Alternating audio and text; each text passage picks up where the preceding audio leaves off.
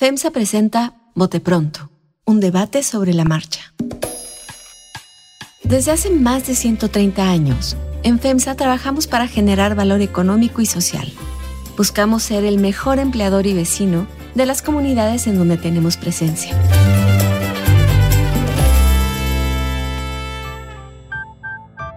¿Qué tal? ¿Cómo están? Bienvenidos al Bote Pronto de este martes. Saludo, como todos los martes y con mucho gusto, a María Scherer. María, ¿cómo estás? Hola, ¿cómo estás, Carlos? ¿Cómo están los demás? Los demás son Carlos Heredia. Aquí estamos.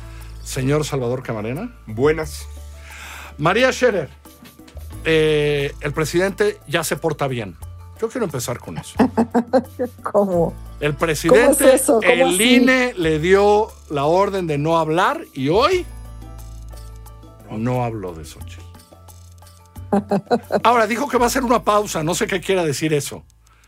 Eh, Mi reino porque no se va a portar bien. bueno para Xochitl o malo para Xochitl que el presidente tu reino. Ah, tú tienes la apuesta que la pausa va. ¿Cuánto va a durar la pausa? ¿Crees? Creo que va a durar, creo que va a durar poco, Carlos. Aunque, bueno, a ver, eh, es que creo que ibas a preguntar si, eh, ¿no? Creo que Bueno ibas a para preguntar si eso. Bueno para Xochitl o malo para Xochitl que su nombre ya no esté en las mañaneras en esta pausa. Fíjate que, fíjate que no sé. Yo, yo tengo esa duda porque lo que leo y creo que es la, pues la versión como más generalizada, por decirlo de alguna manera, es que el presidente le está haciendo un favor a Xochitl y que, y, que el presidente está haciendo un Fox, ¿no? En principio. Y que, y que ahora está del otro lado y está haciendo exactamente lo que, lo que Fox le hizo a, a López Obrador en su momento y que como a López Obrador, ¿no? Como sabemos ahora posteriori, pues lo favoreció y lo convirtió en esta figura muy eh, potentísima de, de, de, la oposición en su momento, quiero decir, a López Obrador. Él está haciendo lo mismo y el efecto que está produciendo en la figura de Xochitl Gálvez es la misma.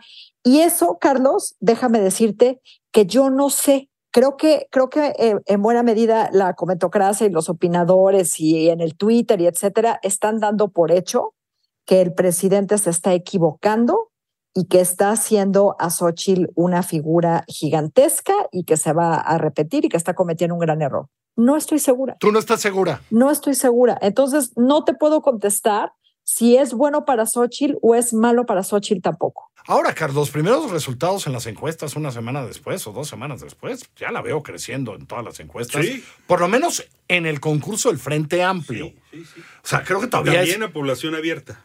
Sí, pero es, sí, está creciendo, pero me parece que es muy adelantado ponerla ahorita contra Claudia o contra Marcelo, etcétera. Por lo pronto en el Frente Amplio, Sí. pácatelas, de repente existe, ¿no? Pero a ver, un matiz. Eh, eh, el que el presidente se abstenga de hacer comentarios en la mañanera no quiere decir que haya aparcado su afanosa tarea de la demolición de la candidatura de Xochitl Gálvez.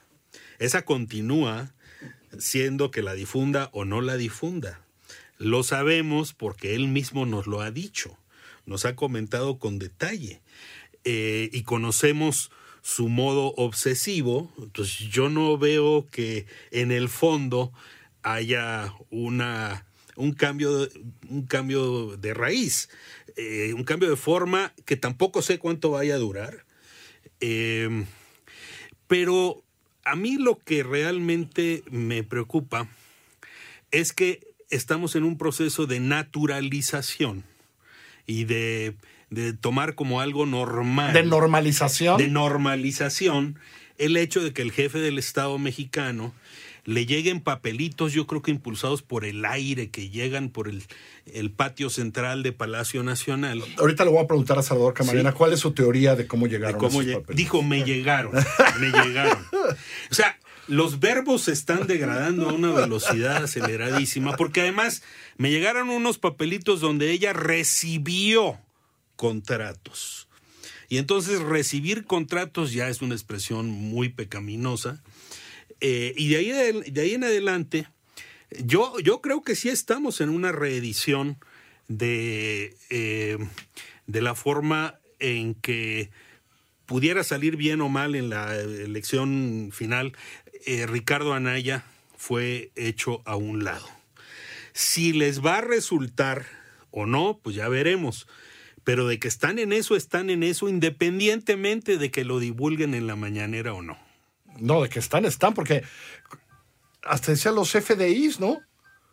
Eso, eso nos debe dar una pista de, de- de dónde Ligera. salieron esos. Una es leve ligera, ¿no? pista. Si venía lo del CFDI. mm, ahora, es, es muy fuerte lo que hizo el presidente sacando esos datos. Yo creo que eh, estamos acostumbrados a la frase se cruzó una línea y sin embargo hay que volver a decir Sí. que hay de nueva cuenta una conducta que traspasa los límites de la convivencia democrática que se necesita, que se, se busca en este país, por un lado, y dos, pues hasta los términos que tienen que ser revisados si alguna vez hay alguna autoridad pertinente, en términos, eh, lo- los términos legales, lo- los asuntos que pudieran tener que ver con revelación con, de información que no puede estar en dominio de terceras personas y que en este caso no puede ser el jefe del Estado el que en una mañanera diga que recibió. Esta semántica del poder que menciona Carlos Heredia es bien interesante porque recibió contratos como si la señora fuera caminando por ahí y lo busca a alguien y le dé un contrato. Dos, como si no hubiera fundado una empresa hace más de tres décadas. Tres, como si no hubiera surgido precisamente su carrera pública en el sector eh, del servicio público, a partir de que ya era alguien que era conocida en el sector comercial, el sector privado. En fin, el presidente tiene un muy... eh, un dominio muy cultivado de cómo hacer daño, cómo manchar la reputación de Xochitl Gálvez con estos términos vagos para instalar la sospecha de la corrupción. Creo que esa semántica y el abuso de poder son terribles, son una señal ominosa, y creo que sin embargo el problema de Xochitl, uno, pues supongo que la persona Xochitl, la ciudadana, está diciendo, construí una empresa treinta y tantos años, hoy la manejan mis hijos, en esta aventura estoy a punto de perderla. Porque sí está en riesgo esta empresa. ¿Tú sí crees que está en riesgo la Voy a empresa? decir por qué está en, en riesgo la empresa. Yo soy Chrysler de México. Ya quisieras. Ya quisiera. Pero si fuera a pedir algo así, pues pediría quizá mejor Sí, sí. la Volkswagen, pero bueno, Chrysler de México. Y voy a hacer una torre nueva. Y voy a contratar una empresa. Y me habían hablado maravillas de la empresa esta que termina siendo de Xochitl.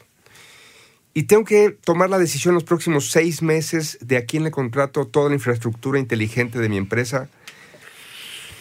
Ay, es que luego voy a tener que pedir una Eh. concesión para el agua, para la planta que estoy haciendo ahora en no sé en dónde, y con agua, y la cuatro, no. A ver. Entonces, uno. Sí, eso me da, pero me sea, da pie Más allá del acoso Sí, que cierto. pueden emprender, y Xochitl ya denunció ayer lunes que ya le quitaron un contrato a Banobras. Manobras, sí. Más allá del acoso que el gobierno puede emprender, esto, y lo hemos visto en personas y en Sí, sí. instituciones, esto tiene costos reputacionales que son cobrados con temor por otros actores que dicen, ahorita no voy a tu fiesta, Puch, porque no, no me van a ver contigo porque yo ahorita me quiero juntar nada más con mis cuates de la 4T, no me quiero ¿Quién, juntar quién ha dicho eso? Hay entonces, para volver a no trivializar esto, hay ya costos A ver. que una ciudadana como Xochitl, que no había visto la dimensión de las grandes ligas, estoy seguro, y no por naive o ingenua, sino porque cuando ya te arriman de esa manera la lámina, va a empezar a ver cómo bajan las finanzas de una empresa que quizá no estaba preparada simplemente para, para perder clientes o contratos que ya tenía más o menos vislumbrados, o para un escenario donde ya no le den nuevos en los próximos dos, tres años. ¿eh? Porque, a ver, que me, me da pie para algo que quería plantear que me parece terrible. Eh, los contratos con, con entidades gubernamentales, que son los menos por mucho en lo que presentó el presidente, esos son conseguibles por transparencia, el INAI, Compranet. Pero los privados son otra cosa. Esa es información pública. Pero veía yo el documento y decía, ¿por qué yo tengo que saber cuánto ga- gasta Banca Mifel en sus instalaciones que les da servicio a la empresa? ¿Por qué tengo que saber eso? No lo tengo que saber.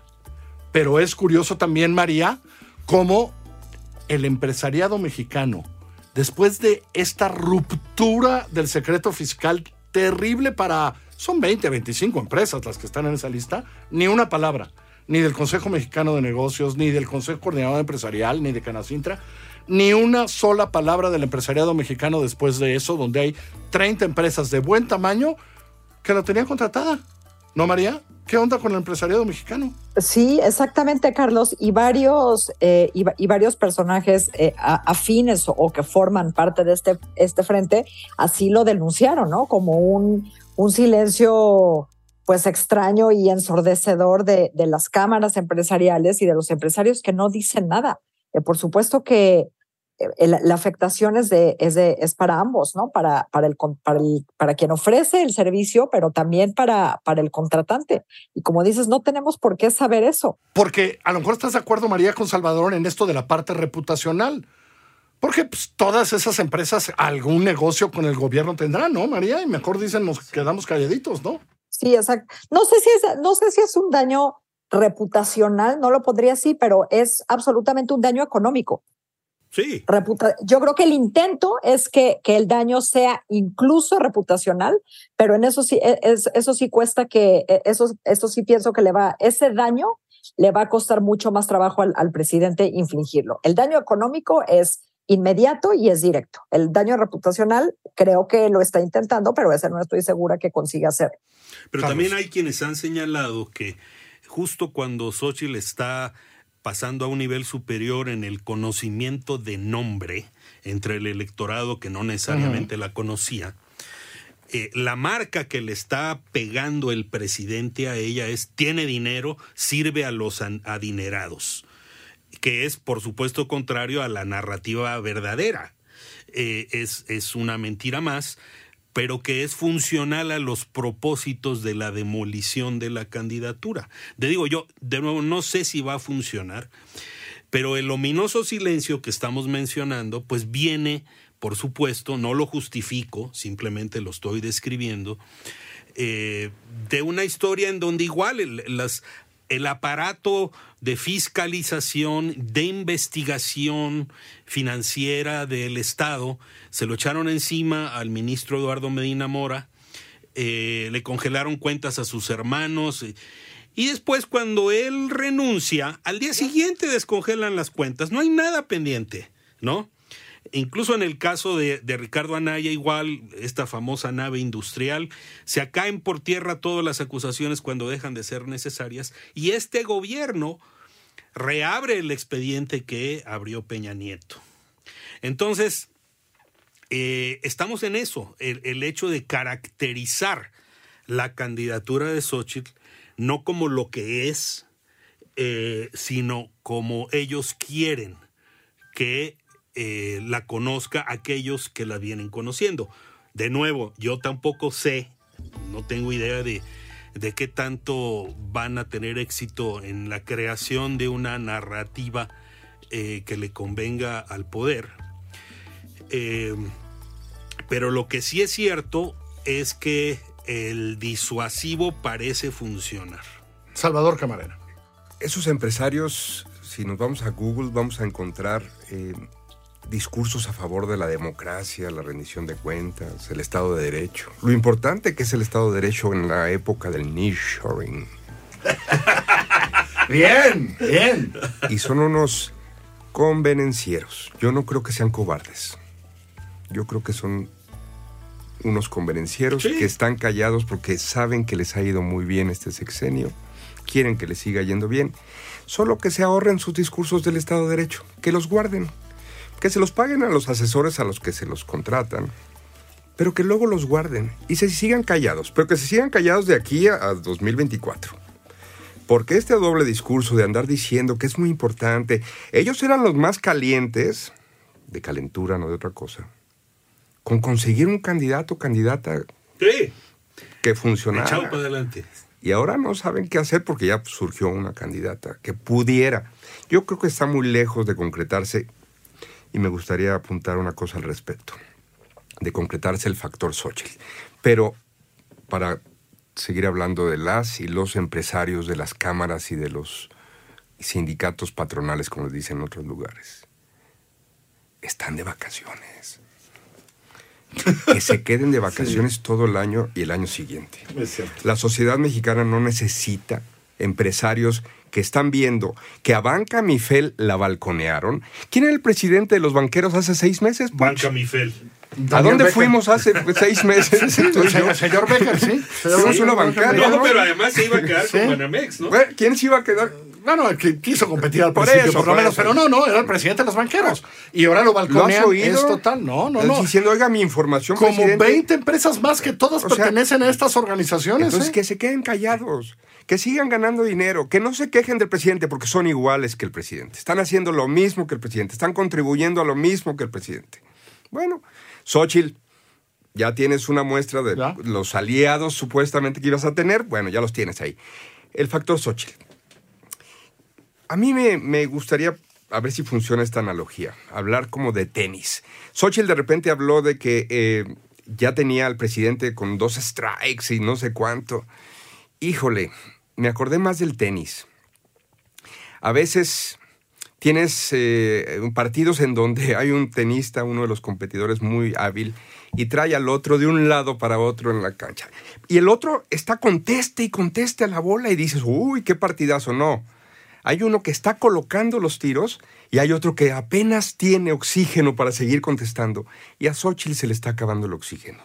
No ha podido poner un tiro hace buen rato. María, ¿se le está acabando el oxígeno? No estoy, de, no, es- no estoy de acuerdo en que ella no esté contestando las bolas. Creo que ella está, ella está contestando bien. Sí, yo, yo también Y- creo que está contestando bien. Y eso es lo que le ha permitido crecer, Carlos. O sea, eh, eso es exactamente lo que, lo, lo que le ha permitido crecer, aunque, aunque no sea un crecimiento, como decías al principio, comparable al de, al de las corcholatas en este momento, pero, eh, per- pero contestar y la manera en que, está, eh, en que está contestando le ha funcionado. Que eso sea sostenible a través del tiempo, Vamos eso no lo sé. Pero Carlos también, Heredia. pero también a propósito de lo que dijo Salvador de Alcaraz y Djokovic, eh, me parece que es un momento para un muy temprano primer balance de que, es- de que Xochitl sabe mejor con quién realmente cuenta y con quién no. Sea, ella tiene que medir a raíz de estos, de estas escaramuzas iniciales quién se la va a rifar realmente por ella y quién no. ¿Cuál es su mejor pelota? Segu- ok, voy a aceptar lo de Salvador Camarena. Estamos empezando el segundo set.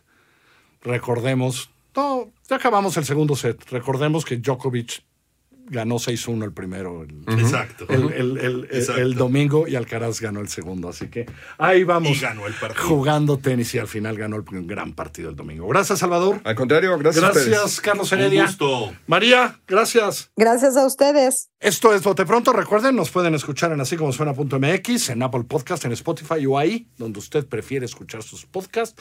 Nos vemos el próximo martes. FEMSA presentó Bote Pronto, un debate sobre la marcha. Visítanos en FEMSA.com y en fundacionfemsa.org.